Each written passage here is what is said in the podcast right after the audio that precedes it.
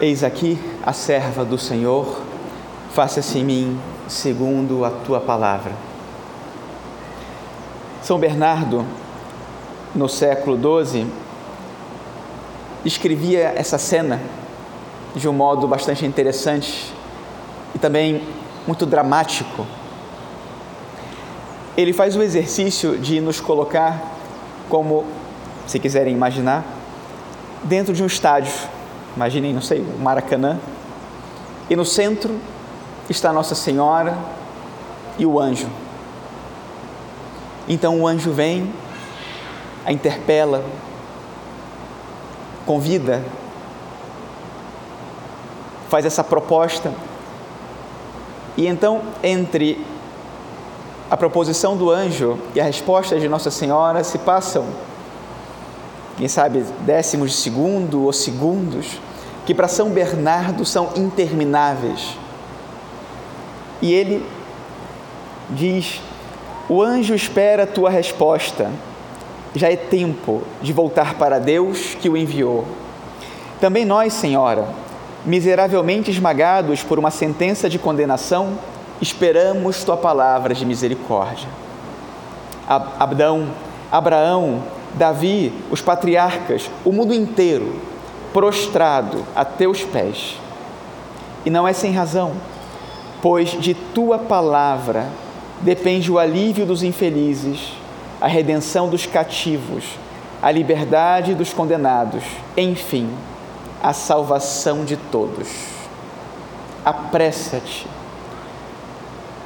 Há se tardas e ele passa, e começarás novamente a procurar com lágrimas aquele que teu coração ama. Levanta-te, corre. Eis aqui, diz a Virgem, a serva do Senhor, faça-se em mim segundo a tua palavra. Acho um modo muito interessante de eternizar esse momento também nos nossos corações, porque essa palavra, essa resposta, dessa menina que possivelmente nesse momento tinha por volta de 12 anos, compromete a vida de todos nós. A sua resposta tem consequências em toda a história da humanidade e de maneira particular na vida de cada um de nós.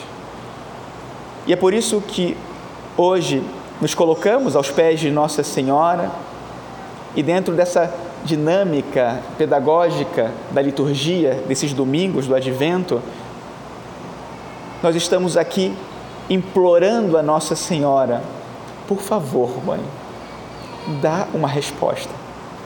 Responde. Diz ao anjo aquilo que só você pode dizer. Que eu adoraria que você dissesse, mas que eu não posso responder no seu lugar.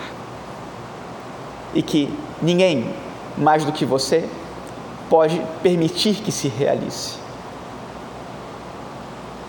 Deus tem um modo muito particular de fazer as coisas e nós vemos isso nessa cena.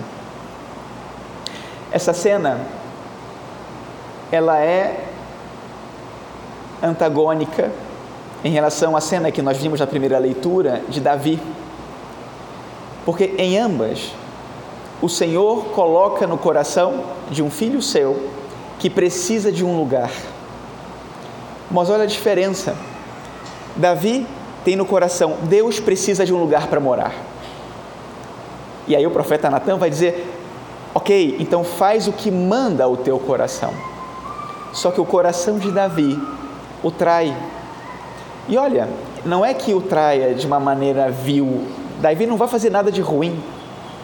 Mas a atitude de Davi é a atitude que se assemelha muitas vezes à nossa atitude diante do Senhor, quando nós sabemos o que podemos fazer e dizemos a Deus: pode deixar, eu faço, deixa comigo, eu me encarrego. Quando seria muito melhor que Deus assumisse o protagonismo e ele fizesse as coisas.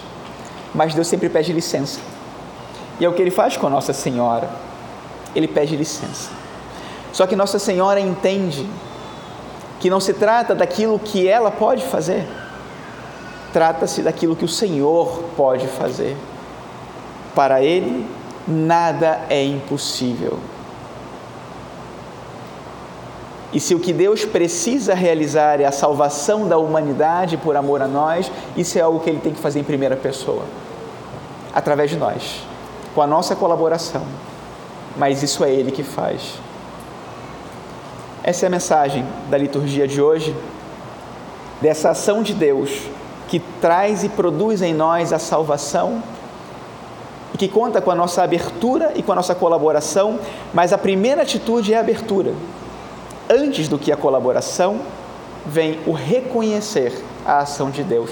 E por isso eu acho que a atitude própria desse domingo de advento é a gratidão. Porque a gratidão supõe reconhecer aquilo que outro faz por nós e aceitar que o outro faça, embora nós não mereçamos e não estejamos em condições de retribuir à altura aquilo que nós recebemos. Essa é a gratidão mais perfeita. Aquela em que reconhecemos que não estamos à altura de retribuir aquilo que recebemos. E essa gratidão é a mais difícil. Imaginem vocês, ou lembrem-se, eu acho que todos nós tivemos uma experiência assim, do dia, o momento em que alguém lhe deu um presente lhe fez um favor, algo totalmente inesperado e que você julgava que não merecia.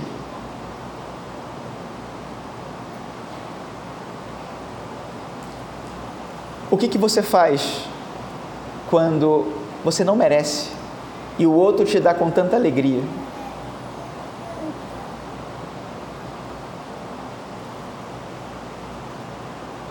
É bom esse sentimento de não ter nada mais que fazer que agradecer. Porque é esse o sentimento que Deus gostaria de produzir em nós, para que, ao reconhecer a nossa impotência e o nosso não merecimento, nós nos prostremos. Impotentes, mas ao mesmo tempo abertos, reconhecendo que é Ele que tem que realizar o dom em nós. É Ele que pode realizar a salvação. É Ele que pode realizar o impossível. É Ele. E somente Ele. Mas para que Ele faça, temos que deixar, dar essa licença ao Senhor. Para Ele atuar com seu poder. E eu não querer, no lugar dele, fazer aquilo que não está e não poderia estar ao meu alcance.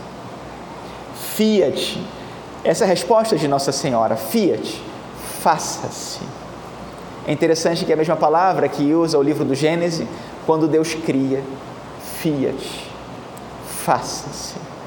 A ação de Deus cria, renova, transforma, salva. E só Ele pode realizar essas ações.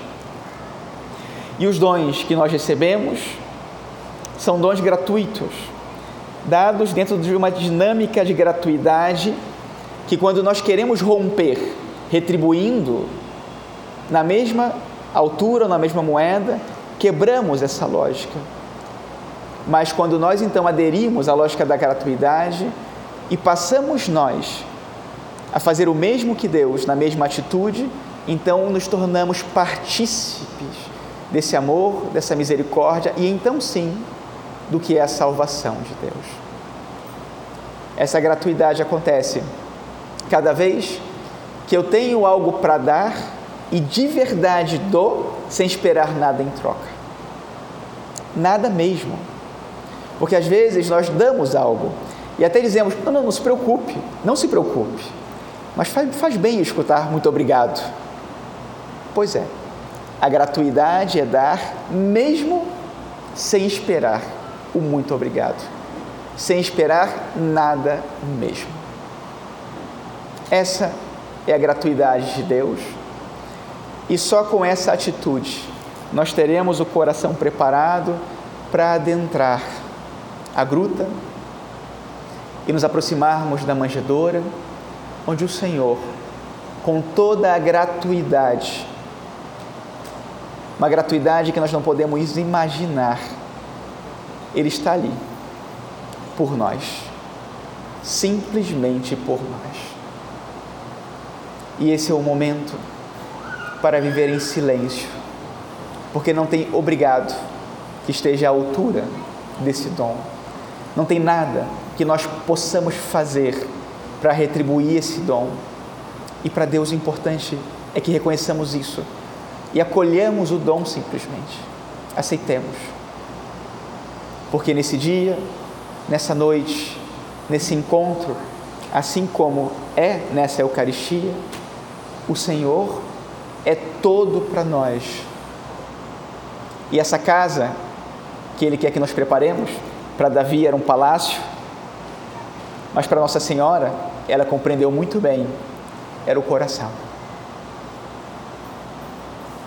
Um lugar no seu coração. Na verdade, todo o seu coração. Porque Deus, que o universo inteiro não pode abranger, ele pode caber no nosso coração. E é só isso que ele pede nesse Natal. Louvado seja nosso Senhor Jesus Cristo.